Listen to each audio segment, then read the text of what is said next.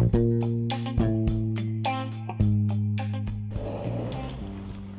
Hola, ¿qué tal? Muy buenas tardes amigos. Aquí estamos en el programa Parlateo de lo Cotidiano, hoy 22 de julio del 2021, desde la Biblioteca Central 1320 y precisamente desde el área de atención a personas con discapacidad visual. Un día más, hoy vamos a hablar o vamos a, a tener varias lecturas, igual de los Pachecos, ¿se acuerdan? Hoy vamos a tener una lectura de La Zarpa de José Emilio Pacheco, y, pero pues antes de entrar en materia, pues vamos presentándonos. ¿Cómo estás, Memo? ¿De qué parloteas el día de hoy? Pues bien, estoy muy bien y gracias por la invitación y estar aquí otra vez en este panel de parloteo. Y pues este, hay que hablar de los celos y y la envidia. Y la envidia. Excelente, muy bien. Oye, pero cuéntanos, Memo, de manera muy rápida, ¿cómo te fue en la vacuna? Pues este, el primer día me dolió donde punzan, pues, donde aplican la sustancia. Me dolió como a las seis horas y sentí como que me quiso dar sinusitis, pero al otro día se me quitó la sinusitis. ¿Dolor de cuerpo y eso no tuviste? ¿Dónde? ¿Dolor de cuerpo no tuviste? Este, sentía un poco de frío, pero ya, ya, ya. lo que más es, sentí fue el brazo, pues que lo tienta uno y le duele. Muy bien. Afortunadamente ya tienes tu segunda dosis. Eso es muy bueno. Este, amigos, no dejen, dejen de pasar pues su vacunación. Es muy importante que todos nos vacunemos para que alcancemos el 70% de inmunidad de rebaño. Así es. De este otro lado, ¿cómo estás, Oscar? Hola, buenas tardes. Pues aquí estamos este, ya listos para parlotear, Excelente, muy bien. ¿Y el amigo Cristian qué dice el día de hoy? ¿Qué parlotea hoy? Pues aquí nada más saludando a todos. Este, tenemos un buen clima, buena tarde. Guadalajara es muy bonito y aquí. Excelente, galletas, este, fruta que nos invita la amiga Nena. tenemos, sí, son café, galletas, tés tenemos más por ahí empanadas, no sé. Excelente, hay de todo, ¿eh? O sea, no, nos la pasamos bien. Sí. Muy bien. Fabián. Estoy aquí, Joaquín, también muy contento de estar con ustedes y de compartir estos temas que siempre son tan interesantes. De verdad, ahora no sé cuál va a ser el tema, pero igual sé que va a estar este, muy interesante como todos. Pues ya Memo nos adelantó algo. Vamos a leer la zarpa. Vamos comenzando. Exactamente, no te has perdido de nada. Vamos a leer La zarpa de José Emilio Pacheco y detrás de todo esto, pues bueno, la envidia y los celos. Vamos a ver de qué. Ah, siempre. Sí. Bien, de este otro lado, nena, ¿cómo estás? Muy bien, gracias a Dios aquí parloteando. Excelente, te agradezco aquí tu presencia. Y el amigo Manuel que cuenta después de unos taquitos y una buena ah, coca. muy bien, muy nos bien. lo cachamos. Aquí un buen, un buen alimento Después de un buen tabaco, un buen tabaco. Excelente. Pero ya no fumas. No, yo no, nunca he fumado. ¿Nunca fumaste? No, para mí no. Se me hacen... Entonces, ¿cuál era el vicio que tenías, pues? Este, las mujeres. Ah, bien. No, entonces tienes un gran vicio. Sí. Excelente. Bueno, pues amigos, volvemos en un segundo. Mi nombre es Joaquín Zarco, aquí en su programa Parlateo del Cotidiano.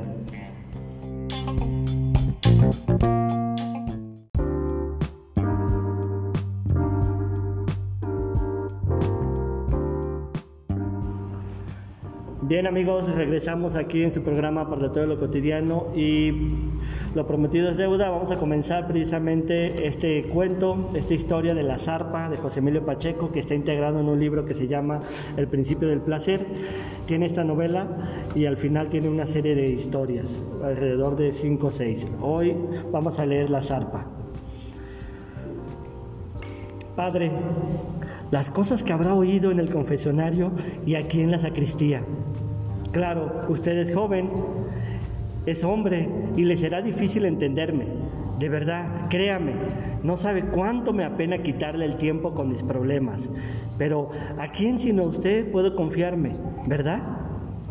No sé cómo comenzar, es decir, ¿cómo se llama el pecado de alegrarse del mal ajeno?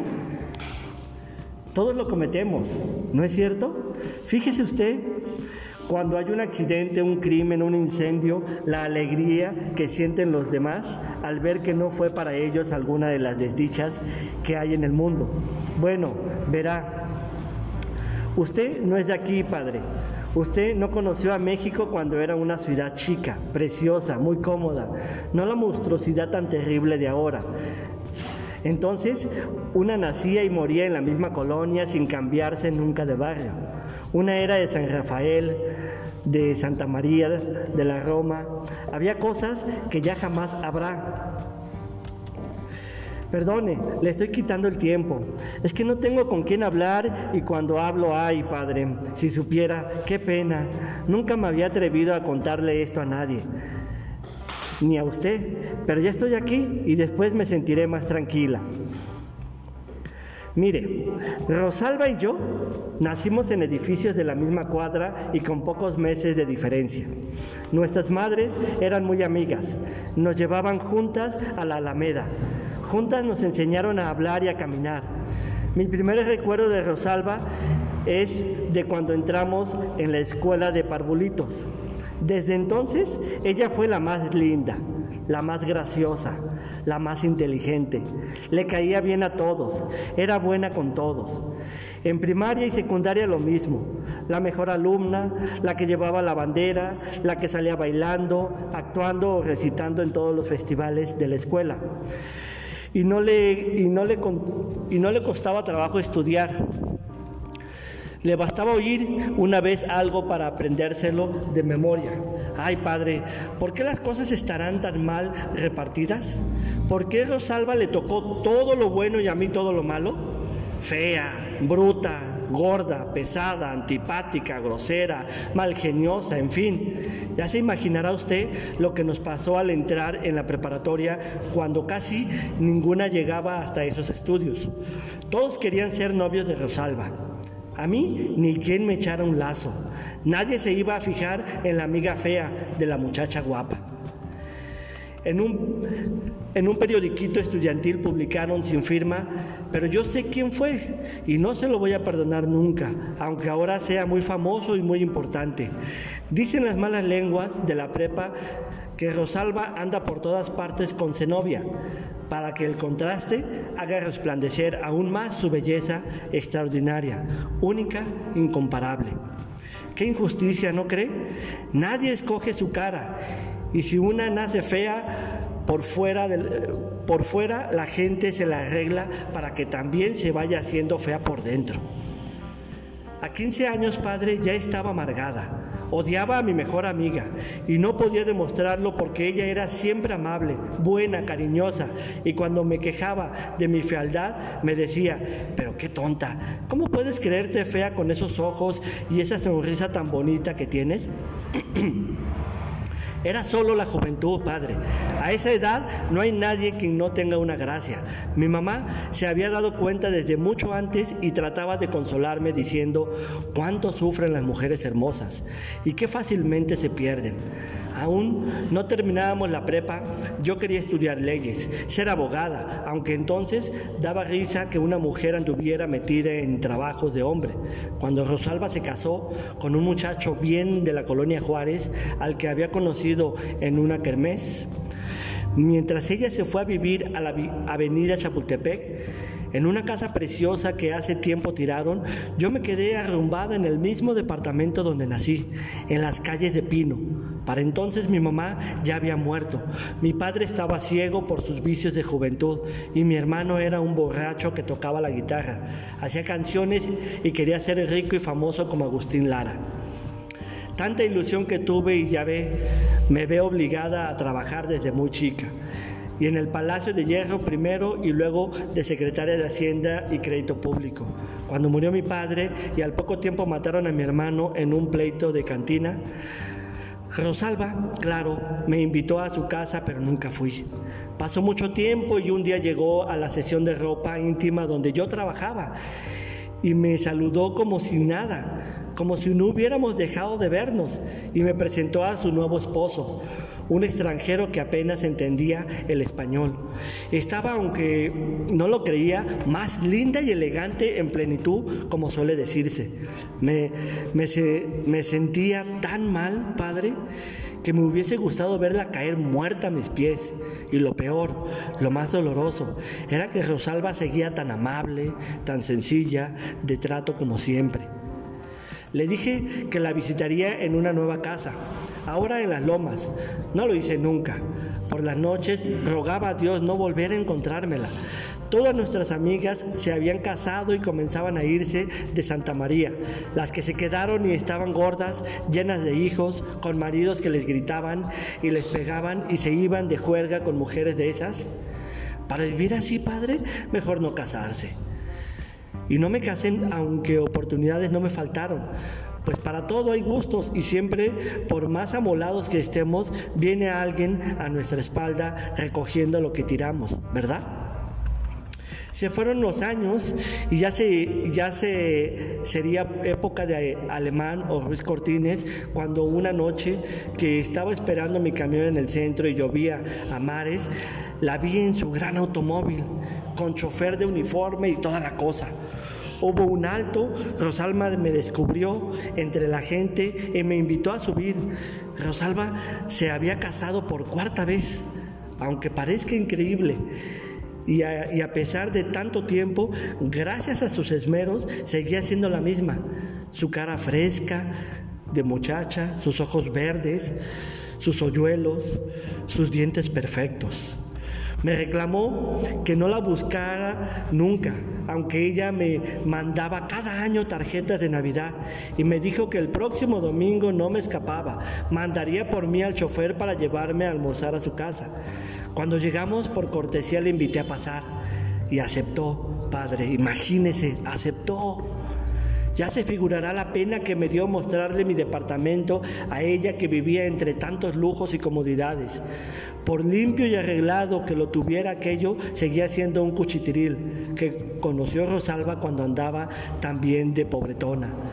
Todo tan viejo y miserable que me dieron ganas de llorar de humillación, celos y rabia. Rosalba se puso triste. Hicimos recuerdos de cuando éramos niñas. Por eso, padre, y fíjese en quién se lo dice. No debiéramos de, de no debiéramos envidiar a nadie, porque nadie se escapa de algo, de cualquier cosa mala. Rosalba no podía tener hijos y los hombres la ilusionaban un ratito para luego decepcionarla y hacerla buscar otro nuevo. Imagínense tantos y tantos que la rodeaban, que la asediaron siempre, lo mismo en Santa María que en esos lugares ricos y elegantes que conoció después. Bueno, se quedó poco tiempo, iba a una fiesta y tenía que vestirse. El domingo se presentó el chofer, lo espié por la ventana y no le abrí. ¿Qué iba a ser yo? La fea, la quedada, la solterona, la empleadilla, en ese ambiente de riqueza ¿Para qué exponerme a ser comparada otra vez con Rosalba? No seré nadie, pero tengo mi orgullo, Padre. Ay, ese encuentro se me grabó en el alma. No podía ir yo al cine, ver la televisión, hojear revistas porque siempre veía mujeres hermosas con los mismos rasgos de Rosalba. Así, cuando mi trabajo me tocaba atender a una muchacha que se le pareciera en algo, le trataba mal, le inventaba dificultades, buscaba formas de humillarla delante de los otros empleados para sentir que me vengaba de Rosalba. Usted me preguntará, padre, ¿qué me hizo Rosalba? Nada, lo que se llama nada. Eso era lo peor y lo que más furia me daba. Es decir, siempre fue buena y cariñosa conmigo, pero me hundió, me arruinó la vida, solo por ser, por existir tan bonita, tan rica, tan todo. Yo sé lo que es estar en el infierno, Padre. Sin embargo, no hay plazo que no se cumpla ni deuda que no se pague. Eso último que le conté, ese encuentro pasó hace 20 años o más y no puedo acordarme. Pero hoy, Padre, esta mañana la vi en la esquina de Madero y Palma. De lejos primero, luego muy de cerca. No pude imaginarse, no puede imaginarse, Padre. Ese cuerpo maravilloso, esa cara, esas piernas, esos ojos, ese pelo color caoba, se perdieron para siempre en un barril de manteca. Bolsas, arrugas, papadas, manchas, varices, canas, maquillajes, colorete, rímel, pestañas postizas. Me apresuré a besarla y abrazarla, padre. Se había acabado ya todo lo que nos separó No importaba lo de antes y ya nunca más seríamos una la fea y otra la bonita. Ahora por fin, Rosalba y yo somos iguales. Ahora la vejez nos ha hecho iguales. Aquí acaba el cuento de la zarpa de José Emilio Pacheco, de la editorial Joaquín Mortis, que viene en la novela El principio del placer. Bien, vamos a dejar que respiren profundamente nuestros amigos para entrar en materia. Volvemos en un segundo.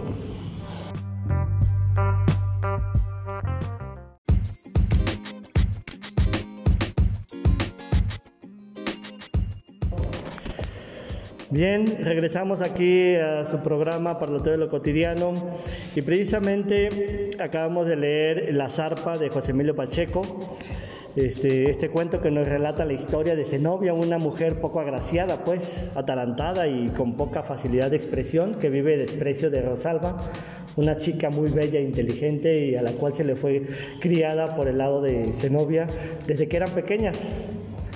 Este, esta última pues, se, la de, se la pasó desperdiciando toda su vida, ¿no? Basándose en el rencor y en el odio que le tenía Rosalba por ser bonita y que ella la opacara su belleza. Al final, pues, Zenobia un buen día ve a Rosalba parada en la esquina, en su barrio, arrugada, gorda y demás características que lo lleva casi consigo a la vejez. Zenobia se pone inmensamente feliz de que ahora las dos fueran iguales y, corre a abrazarla. Así, a grosso modo. ¿Qué opinas de este primer acercamiento, Guillermo? Pues yo pienso que este, cuando llegó a una edad de que supuestamente puede uno pensar independientemente de que le ordenen, eh, no se consideró inteligente y la se la comió pues la envidia. La envidia. Aunque no supo por qué en ese tiempo, no supo por qué la envidiaba. Y este. Creo que ella rechazó por, porque ella misma se sentía fea, ella rechazó a las, a las personas que la veían bonita, como los pretendientes, pues que en cierta época tuvo, pues y se quedó sola por su mismo egoísmo, pero en realidad no, no era fea, sino egoísta. Sí, a lo mejor en, cuestiones de físicas, si se comparaba con la bonita, es decir, con el cuerpo esbelto, eh, pues tal vez sí se notaba que pues ella no era agraciada, ¿no? Por decirlo de una forma. Pero tú haces notar muy bien la otra parte aparte de que no era graciada como la otra, este, pues tenía otras cosas que, que le hacían este, someterse a eso, ¿no? La cuestión de la envidia, el no aceptarse a sí mismo y demás. Por acá, ¿qué piensas, Oscar? Pues de que algo de tener, si estaba fea algo de bonito de tener. Este, no, yo pienso que como la envidiaba, este, ya el último se pues se dio la cosa de que se emparejó, ya no, este, ya, ya no la se acabó el, ahí, ahí el Se le acabó la envidia y los celos cuando la vio igual, ¿verdad? Pero una vez que ya, ya eran las dos este, demasiado grandes, adultas, y entonces, pero dice, bueno, entonces, ¿para qué desperdicia tanto tiempo de su vida en eso? Pues sí, este, sí, como dice el compañero, fue egoísta eh, y con ella misma, este, con ella misma este, pues sí, al perder el tiempo, este, estar pensando en eso, dejar escapar a los, a los chicos que pasaban por él. A los posibles galanes, ¿verdad? Sí. Ah. Muy bien, Cristian. Sí, pues a mí algo que se me hace muy interesante es... Acércate un poco, Cristian. Ahí a, a mí algo que se me hace muy interesante, pues es... ¿Por qué le nacen los celos? ¿Qué le hizo? Se supone que nada, y sin embargo es algo que le duró prácticamente toda su vida. Sí, ¿no? Según el cuento. O sea, tiene un principio y un fin. Este, donde le nace esos celos que se convierten en envidia y se derivan pues, de las demás cosas como eso, celo, envidia, egoísmo, avaricia. Avaricia porque veía que la otra tenía cargos, hombres ricos, choferes. O sea, aunque no creo que es parte del egoísmo, se- es una rama, ramificación que se va derivando en grados, ¿no? Egoísmo, avaricia, egoísmo, avaricia, y pues todo eso. Ok, Fabián, ¿a ti qué te pareció el cuento? Pues como siempre. Joaquín, excelente. Además me trae una enseñanza muy, muy profunda este cuento. Y es de que nunca te compares con los demás, porque siempre va a haber gente más arriba y más abajo que tú. Sea, en este caso, por ejemplo, ella veía a la chica mucho más guapa, pero, pero esa chica estaba sola, o sea, no tenía amor sincero, se sentía muy sola. Los hombres que pasaban por ella se burlaban de más, se burlaban de ella, perdón. Y ella, pues, que tenía su fealdad, pero te aseguro que ella de alguna manera podía ser feliz. Además, la otra no podía tener hijos. Y en nuestro caso, por ejemplo, podemos pensar, híjole, pues es que yo no veo y aquella persona sí ve. Pero así como nosotros disfrutamos nuestra discapacidad, te aseguro que ella, esta persona debe vivir amargado por, otras, por otro sentido, ¿no? Aprender a vivir con lo que eres y con lo que tienes, ¿no? Así es. Muy bien. Nena, ¿qué te pareció este primer acercamiento? Es ah, algo, mm, como bien dicen, cotidiano, pero muy doloroso y sufrido, porque la mujer siempre se la pasó sufriendo por algo que no tenía, en vez de que disfrutara lo, que tenía, se pasó disfrutando lo que, se, se pasó sufriendo lo que no tenía y envidiando lo que no tenía. Y sus cualidades que ella tenía, pues las fue olvidando, las fue olvidando y las fue echando pues, a la basura prácticamente. Muy bien, excelente. Y por acá, Manuelito, despierta. No, estamos despiertos, estamos despiertos. Lo que pasa es de que estoy haciendo conclusiones de todos los temas de los compañeros y sigo reafirmando por qué la muchacha, la señorita, no se aceptó desde el principio como es. O sea, todos tenemos un no aceptamos que porque somos así, porque altos, porque somos gordos, porque somos flacos, porque tenemos la nariz X, pero tenemos que aceptarnos como tal como nacemos. La, la dicha de haber nacido en este mundo, de conocer este mundo de la sociedad.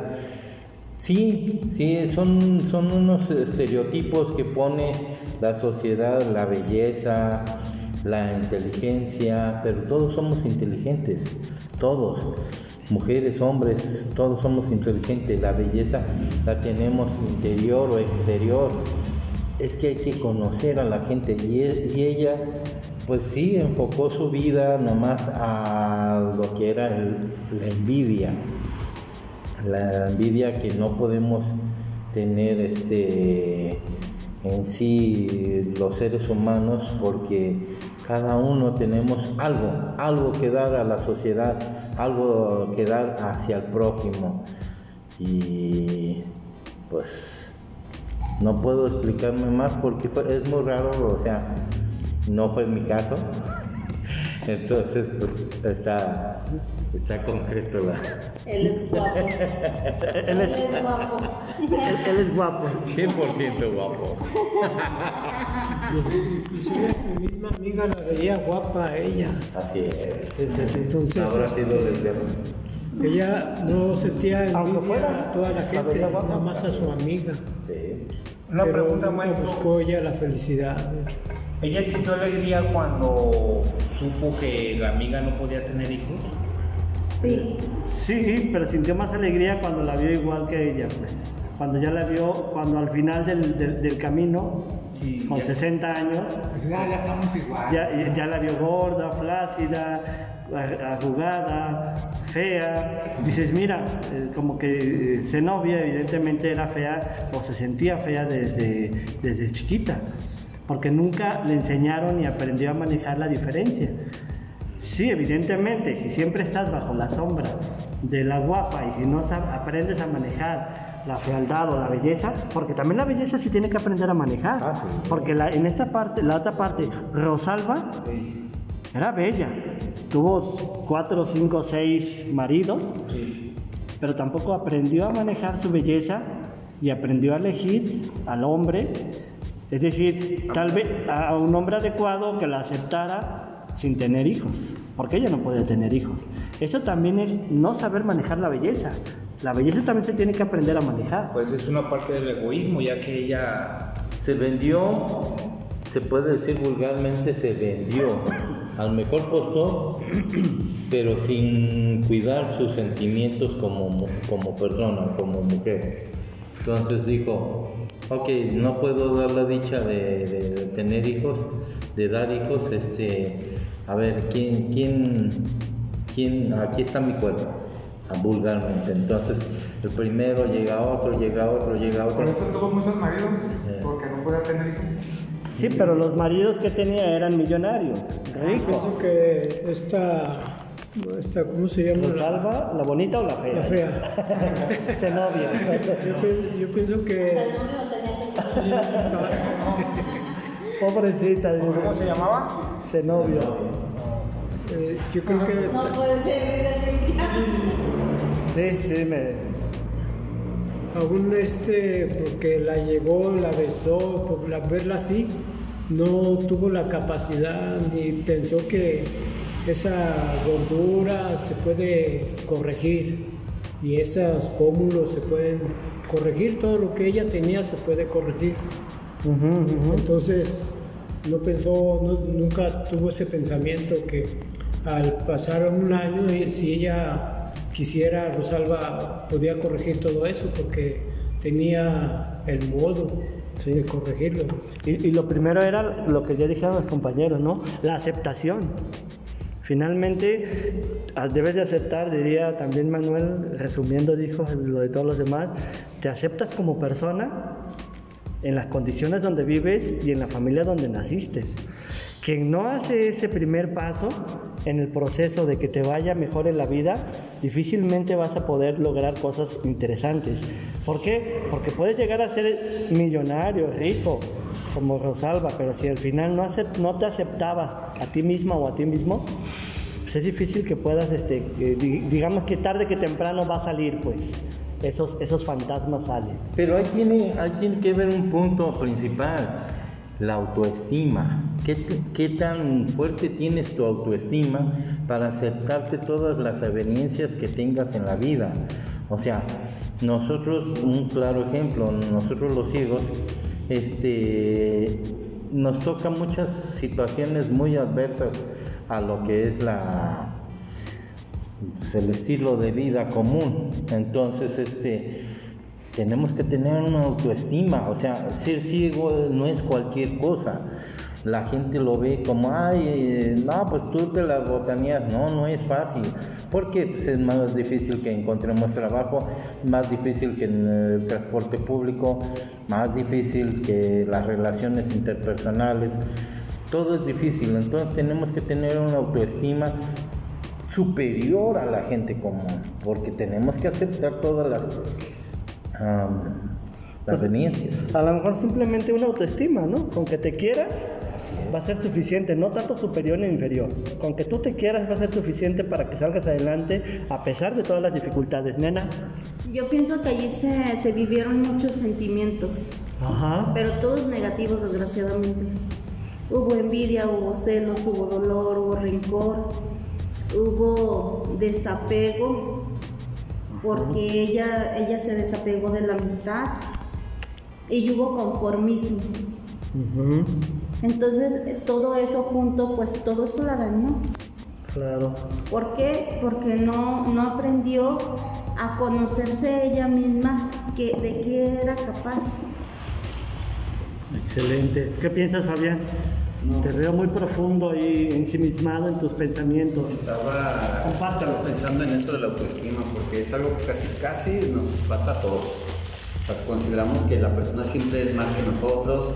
Cuando la persona puede ser, estar sufriendo, incluso- yo, yo antes me acuerdo, por ejemplo, que estaba en la plaza y veía pasar a la gente y yo a toda la gente la veía feliz. Yo pensaba que yo era el único infeliz. Pero no, ya, ya conociendo a la gente te das cuenta que todas las personas tienen de alguna manera, o por un lado, una tristeza también. Una cosa es lo que se ve de afuera y otra cosa es lo que la persona carga por dentro, ¿no? Es decir, un mar de historias y tragedias tal vez que sabe disimular muy Ya- bien ante... sí, yo pensé que yo estaba peor, ¿no? Pues ahora sí que lo compadezco, ¿no? Nadie sabe lo que carga el en el mural, ¿ok? Dale. Pues ya. Muy bien, ¿algo más que quieran compartir, Memo? Pues yo creo que todo esto yo lo reduzco a un sentimiento pues que eh, mental, pues, o sea, una discapacidad mental, intelectual, eh, que no superó nunca. Tuvo ahí un trauma, pues, eh, que nunca superó y pues no sé, o sea, no tiene sentido a veces ese tipo de vida, pero por lo general nunca se da tan a largo, con tanto tiempo. Pero puede suceder, ¿no? puede suceder. Claro. A lo mejor lo por que... eso decía que era complicado. Sí, es complicado, pero lo que nos enseña al final de cuentas esta historia, este cuento de José Emilio Pacheco es que nuevamente es una metáfora, pues. Eh, la, la situación de Zenobia con Rosalba nos dice, ¿y cuál es tu envidia? ¿Has tenido alguna envidia en tu vida? Y seguramente sí. Pero el problema no es tener envidia. Tener envidia hasta cierta manera, hasta cierto punto es, es, es parte de la condición humana. El problema es quedarte en la envidia y no analizarlo y no fijarte en lo que tienes y, y eso te permite darte cuenta, ah, pues yo tengo esto, tengo lo otro, no soy bello ni guapo ni esto, pero tengo esto, que nadie lo tiene y que yo lo he logrado. Entonces ahí ya estás valorando lo que tú eres, lo que tú tienes. Pero Entonces- fíjate, Joaquín, que yo algunas veces te tengo envidia de la buena. Para mí no hay envidia buena. O es envidia o no es envidia, como envidia de la buena. Pues no es cierto, aunque así te diga yo, pero acá me estoy removiendo los dientes. ¿Por qué tú sí y yo no? A lo mejor ahí, fíjate que es importante, cuando alguien te dice, te tengo envidia de la buena, evidentemente no hay envidia ni buena ni mala, pero ya está dando un paso adelante la persona. Que si te está diciendo a ti de frente, oye, te tengo envidia de la buena, en el fondo también yo me estoy ya liberando. Es decir, ya me estoy dando cuenta y estoy diciendo que, que yo tengo que trabajar algo. Algo que yo deseo, que a lo mejor deseo cierto estatus que tú tienes o un trabajo, pero no lo tengo. A ver, tranquilo, pero tienes este. Ah, tienes que ver cómo le tienes que trabajar para conseguir algo así. Y la segunda, preguntarte, ¿en verdad quieres tú estar en los zapatos del otro? Cuando piensas todo lo que sufre el otro, todo lo que pasa el otro para lograr eso, dices, mira, tiene, tiene casas, tiene coches, tiene todo esto, pero resulta ser que no tiene ni un minuto de segundo para su familia. Y su, y su familia no lo puede ni ver, a pesar de que les da todo para vivir. Entonces dices, yo quiero esa vida, y dices, híjoles, pues tendrá todo el dinero, pero yo no quiero esa vida. Y ahí es cuando valoramos, nos valoramos a nosotros mismos, pues, en ese ir y devenir, pues. Fíjate que esto sucede mucho, por ejemplo, bueno, yo, yo lo oí en un reportaje con la gente que ve mucho las redes sociales. ¿Qué pasa cuando la gente sube información a redes sociales? Pasa información de los momentos más bonitos. Mira cómo estoy en la playa, mira cómo estoy Claro. disfrutando. Y uno dice, ay, qué, cómo- qué- qué bien se la pasan ellos. Y yo aquí sufriendo. Pero ellos nomás pasaron sus momentos bonitos. Después de eso, cuenta te seguro que tienen problemas mucho más grandes que uno. Pero De- como que viven felices. De y hecho, eso eso- es lo que nos, nos provoca la envidia. Exacto, de hecho eso es lo que pasa en las redes sociales y es lo que nadie dice y lo que nadie a- a- a, este, pone ahí en- sobre, la, sobre, sobre la mesa. ¿Qué pasa en las redes sociales? Facebook, todo esto que ustedes conocen, incluso en WhatsApp o donde suben fotos. Pues efectivamente que te muestran el momento pequeño, momento feliz, pero en, en verdad, y dependen de un like o de dos likes, o de si fueron vistos o no vistos las imágenes o los mensajes. Si no los ves y no te ponen like, las personas se deprimen y se ponen mal. Entonces, ahí hay un síntoma muy interesante. Do- pero a quienes les pasa esto regularmente, pues a los adolescentes, a los chamacos de 13, 14 años, a, a 34, 40 o más tal vez, ¿eh? Sí sucede eso en realidad. No, claro que sucede. Yo en lo particular, yo te digo, yo tengo Facebook, pero en mi teléfono lo tengo instalado. Y, lo- y si me llego a meter, me meto cada una semana y no subo. Antes subía más cosas. Pero mi vida no depende de un like o de un visto que alguien le dé. Pero en, en este sentido todos estamos metidos. Ustedes tienen Facebook En un mundo encerrado mente solamente. y ustedes suben imágenes y comentarios. Y a veces esperan que les den like el otro. Y si no le diste like, oye, ¿por qué no le diste like? Oye, ¿por qué? Pues, no sé, no sé si se dan cuenta incluso de, ese. Es lo que dice Fabián finalmente, pues. Dependemos de todas estas ¿Cuál, cuál tecnologías. sería el consejo para ese tema? Bueno, de entrada, no podemos negar que ya la tecnología llegó para quedarse. Y más con la pandemia está muy... Por la pandemia, por la educación, porque todo el trabajo y toda la información y todo eso se hace a través de estos aparatitos inteligentes llamados computadoras, celulares, iPad, demás, y que ya hacemos el trabajo y transacciones a través de eso. Ya no lo podemos quitar, pero lo que sí podemos hacer es cómo consumimos, ¿no? qué consumimos y cómo lo consumimos que esa es la diferencia. Estar consciente de lo que uno... De lo que uno ve y de lo que uno consume en las redes sociales y cuánto tiempo le aplicas. Si es bueno o es Si tú le aplicas más de dos horas, más de dos horas al día o tres horas, ya es malo. Porque hay una estadística supuestamente donde ahora por la pandemia la gente, mucha gente se enfermó más de los ojos, de la vista, por estar pegados a las computadoras, a los celulares. El cerebro también. En la pandemia, sí, inclusive hubo personas que les dieron ¿cómo se llama? Así como que se ponen paralíticos, pero es de tanto ver el celular. Parálisis. La misma luz, los, como que le rompe las, Sí, seguramente los deslumbra, no sé, y los empieza a, a dejar, Es- es el ojo empiezan a perder la vista, exacto. Esa vista de lejos, esos, no, no es igual porque están en el celular como te acabo de decir, dos horas, tres, hasta cuatro horas, y pues son los momentos que ni parpadean. Claro, tiene consecuencias físicas de salud tremendas, pero las, la- en las de segundo término que me parecen mucho más preocupantes son las consecuencias de enajenación, manipulación. Nuestros jóvenes y nosotros mismos a veces hemos sido manipulados por las redes sociales porque de pronto nos dan información a primer bote y la creemos y de pronto no nos damos la paciencia para investigar si en verdad es cierto o no. Ah, ya lo dijeron esto, sí, sí es cierto. Eh, y, y mañana decir, ah, no era verdad. Pero es tan laxa y tan rápida las noticias, las noticias negativas y no negativas, sino falsas. Que no los persigue, ¿será? Y entonces, eso es producto también de lo que tenemos que, eh, pues, digamos, este, parar antenitas. Hasta que no esté verídicamente, que no tengas un sustento, poder decir que es verdad no de alguna manera, ¿no? Sí, pero desgraciadamente los chamacos que utilizan, todos los chamacos que yo veo que utilizan celular, lo primero que hacen es creerle al Facebook. Y, dices, y, y- y más del 60-70% son noticias falsas. Un decir, un decir, yo pongo una No foto tan y solo los chamacos, sino Manuel también los Ñangorro, jóvenes. y aunque no sea así, todos piensan que sí. Claro, como dice Memo, no solamente los chamacos, todos nosotros somos también este, propensos a todo eso. ¿eh? Ustedes también como personas que no ven, pero utilizan las redes sociales a través de un programa parlante. ¿Cuánto tiempo? Si yo la verdad les hiciera un ejercicio y viera hay una aplicación y viera cuánto tiempo pasas en, en WhatsApp, se sorprenderían ustedes cuánto tiempo pasan horas a la semana en WhatsApp. Tremendo. Eso existe, maestro.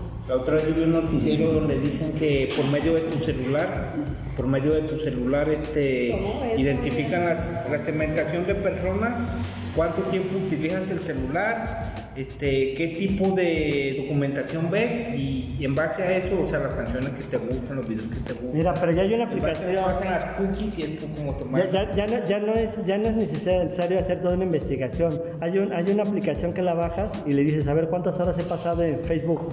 Y te dice las horas. Para que te conozcas a ti mismo, entonces. No, para que veas cuánto usas y cuánto deberías de usar. Nada más. ¿Qué ganancia tuviste y qué pérdida de tiempo? Así es. Pero bueno, este, eso es- ya, ya, ya nos estuvimos desviando, pero es interesante aquí en Para de lo cotidiano. Cómo Regresamos con Pacheco. nos, nos volvemos a las historias pachecas, ¿ah? ¿Se acuerdan? Bien, bien, regresamos en un segundo aquí en su programa Para de lo cotidiano.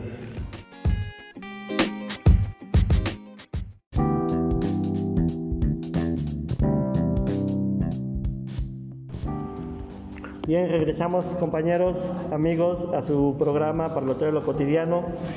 Y bien, una vez que discutimos el cuento de la zarpa de José Emilio Pacheco y que dialogamos y parloteamos y dilucidamos varias ideas, pero, también nos perdimos en ellas mismas, vamos a continuar con otra lectura que se llama Padre, he aquí tu hijo, y este es de Los Trabajos Perdidos de Cristina Pacheco. Julián, ¿no vas a entrar a despedirte de tu padre? Ya no tardan en llevárselo. Julián oye claramente la voz de Aurora, pero no le responde. Sigue disparando piedritas contra los botes de cerveza que forman un blanco a mitad de la calle. Cuando logra derribar el más lejano, suelta una carcajada, aplaude, se frota el pecho y las axilas imitando la danza de un simio. Ríen los niños que lo observan desde lejos. ¿Estás borracho, verdad? Pregunta Aurora tomándolo del brazo. No tanto, medio pedillo nomás. Conmigo no tienes por qué ser tan majadero y tan cínico. Boinas, ¿y qué quieres? ¿Que, te, ¿Que me cuadre cuando me hablas? Julián intenta adoptar una actitud marcial, tambaleándose, levanta su mano a la altura del pecho y grita, un, dos, un, dos, saludo a la generala. Tan siquiera hoy no hagas tus desfiguros. Están velando a tu padre. ¿Que ni eso te importa? En voz de Aurora hay temblor de llanto. ¡Újule! ¡Qué generala tan chillona! Hombre, Julián, ¿cómo no voy a llorar de ver que ni siquiera has querido rezarle una magnífica a tu padre? Al menos hoy, compórtate. Ya mañana tú sabrás lo que haces de tu vida. No pienso meterte en nada. Julián se siente conmovido por las palabras de Aurora, la mujer que durante los últimos años acompañó a su padre. Se le acerca, le echa un brazo al hombro y le dice, voy a entrar pero que conste que es por ti, por la de veces que me, me, defendiste del viejo. Julián mira a los vecinos que desde la puerta de la vivienda los observan y les dice, esta mujer, ahí donde la ven chaparra y jodidona, es la que siempre me defendió de mi padre. Si él no me mató, fue gracias a ella. Julián, qué fuerza es que la gente sepa tus cosas. Además, Liborio ya está muerto. Dios ya lo juzgó. Ojalá lo haya perdonado. Aurora se persigna. Los vecinos repiten el movimiento. Julián levanta los brazos. Me cae que estás en el cielo. ¿Cómo? Carajos no. Pero a mí me vale. A mí no me engañas. Nomás porque te confesaste y comulgaste. Julián remata la frase con un gesto obsceno. Julián entra conmigo. ¿Qué va a decir la gente? suplica Aurora. Lo que siempre ha dicho, que soy un cábula, un marihuano, un ladrón, un mal hijo. Si hablan de ti es por tu culpa. Mira cómo te pones. Ándale, ven. Charros, no más no me jales. Voy a entrar, ya te lo dije, pero antes déjame darle un lleguecito a mi pacha. De la bolsa de su pantalón extrae una botella de tequila, bebe el último trago y después la arroja contra el piso. El estruendo alarma a los vecinos que se asoman a las ventanas y a las puertas. Aquí se rompió una taza. Nada más que ahora no puedes madrearme, viejo. ¿Sabes por qué? Porque estás bien muerto. Aunque quieras, ya no puedes tallarme los vidrios en los brazos como aquella vez que te rompí tu jarrita de pulque. ¿No te acuerdas? Pues yo sí me decías, si chillas o te rajas con alguien, te mato. Y me aguanté las ganas de llorar pero ahora no, porque no quiero. Julián se levanta la manga de la camisa, sus lágrimas humedecen sus cicatrices. ¿No te acuerdas de esas cosas? Ándale, vamos entrando, dice Aurora, presionándolo suavemente rumbo a la casa. El comedorcito sirve de velatorio. Una colcha tapa el espejo del trinchador. Imágenes sagradas cuelgan de los clavos donde antes estuvieron tratados calendarios, recuerdos familiares. Los cuatro cirios ahuman, su olor se mezcla al, de los, a los aleíjes, puestos en, en dos cubetas de plástico que alguien forró con papel de China. Julián queda inmóvil, pero su corazón late deprisa. Sabe que su padre está muerto y sin embargo tiembla en su presencia. Una mujer enlutada abre la ventanilla del ataúd y le ordena, ven a decirle adiós. Julián camina con pasos muy cortos, siente pánico, se vuelve hacia la puerta, los vecinos la obstruyen, aunque quisiera no podría huir. Recuerda la cantidad de veces que esa puerta le se cerró para que su padre pudiera golpearlo, insultarlo, recriminarle el abandono en que los dejó su madre. Y tú eres igualito a ella, y un día vas a, a dejarme y no te voy a importar ni un carajo. En la memoria de su cuerpo revive el dolor, la sensación de ebriedad de somnolencia al aspirar el cemento o el tiner que algunas veces le ofrecía su padre. Él me enseñó, él me hizo así. La inesperada frase de Julián impone silencio entre las rezadoras. El muchacho toma un manojito de alelis, sus tallos escurren gotas de agua turbia. Julián levanta las flores y sigue hablando. Es mi padre, el muerto es mi padre y tengo derecho a hablarle. Sí, ya sé que estoy borracho, pero no olvido las cosas que vivimos juntos.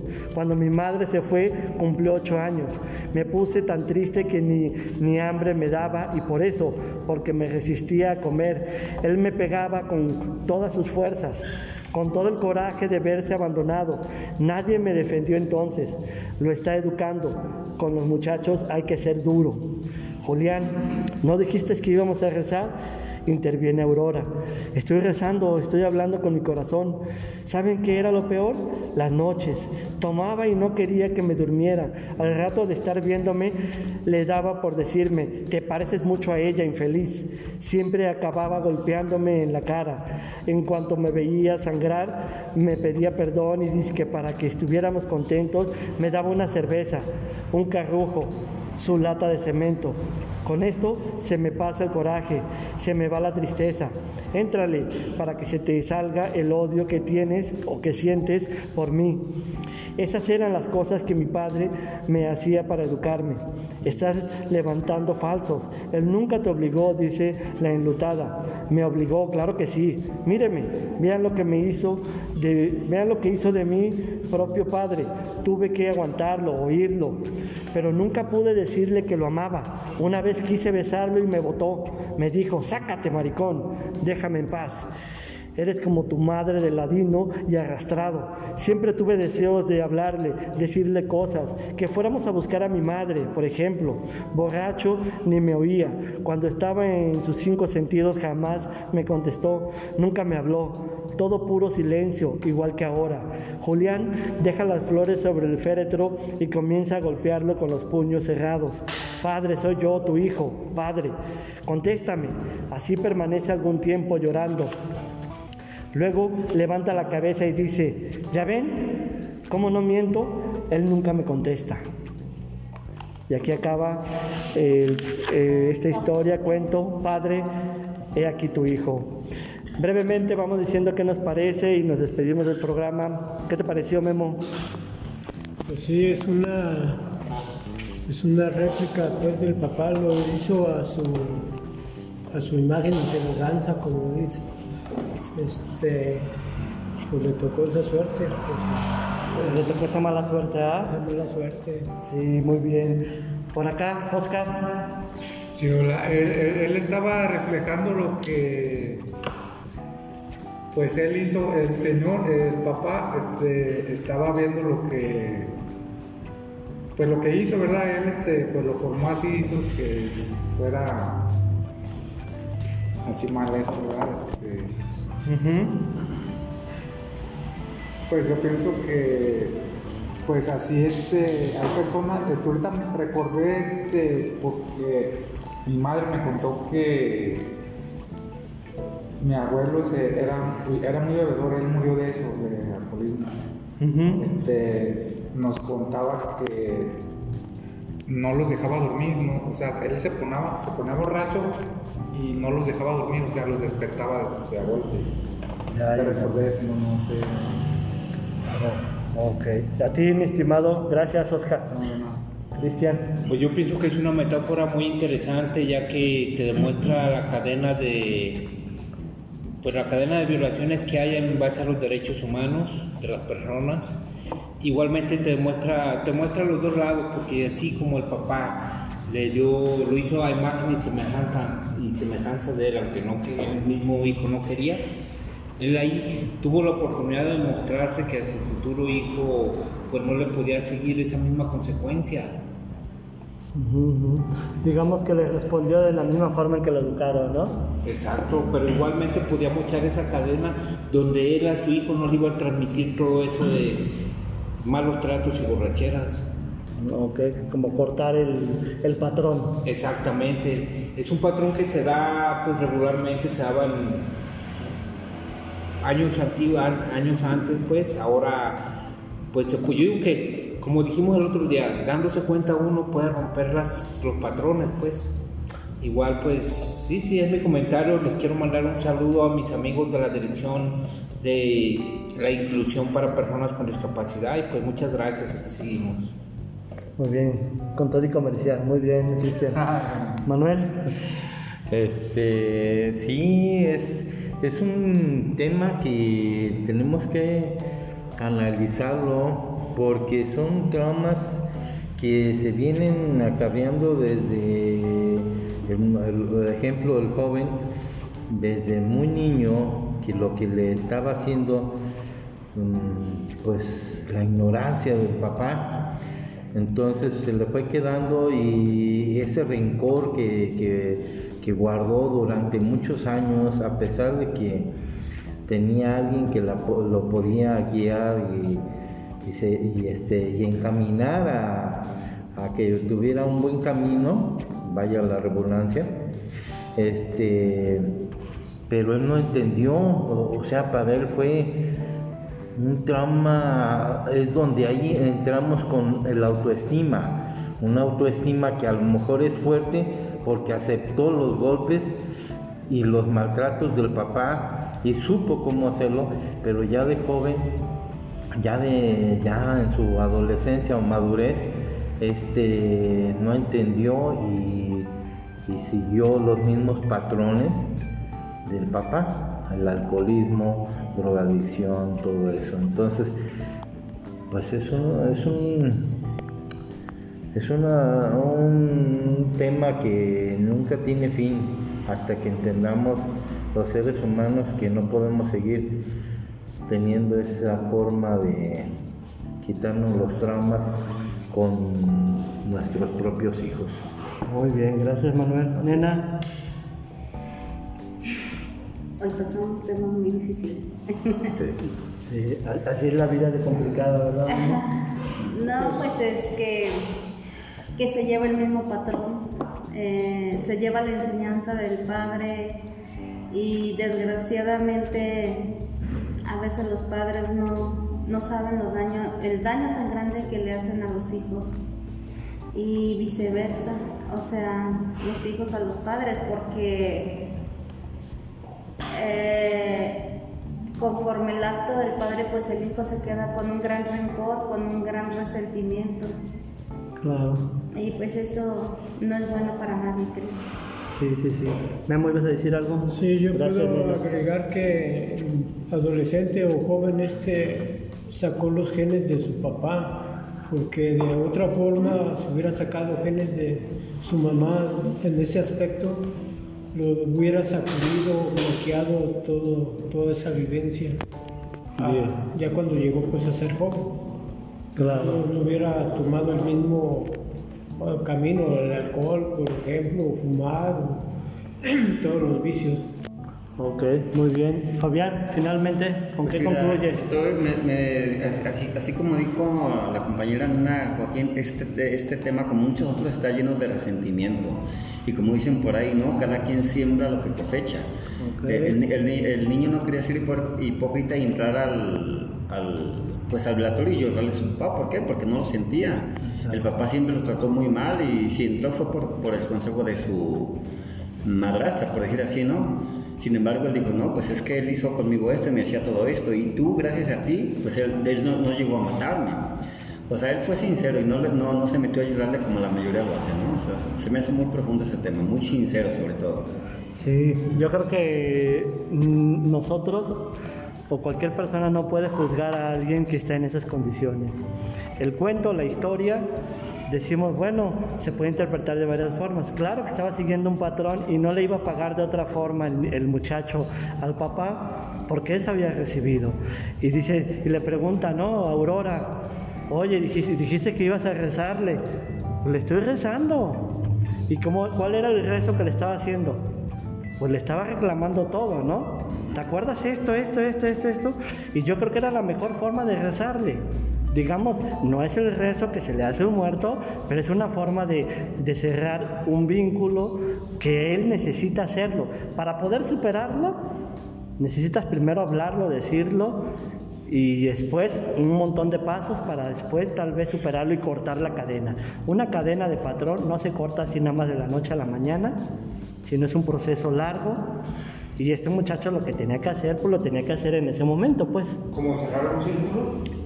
Pues más bien em, eh, cerrar el círculo de que ya se va y de que comienza algo nuevo, sin embargo, para poderlo superar seguramente le, le- le- se va a llevar mucho tiempo. Y él empezó por descargar las emociones. Pues claro, yo no lo veo mal, desde un punto de vista de él, yo no lo veo mal, porque finalmente, pues no te puedo dar otra cosa, porque esto me diste. Sí, le, le rezó el mismo rezo que el papá le Exacto. ¿Cómo? Reclamándole, ¿te acuerdas lo que me hiciste? Exacto. Una manera de desahogar, ¿no? Todo lo que traía adentro. Sí, ¿se acuerdan que hace dos años leímos un texto que se llamaba Carta a mi padre? de Frank Kafka. Sí. Y ese texto, como era el, el texto de este chavo, que en el fondo era, era autobiográfico.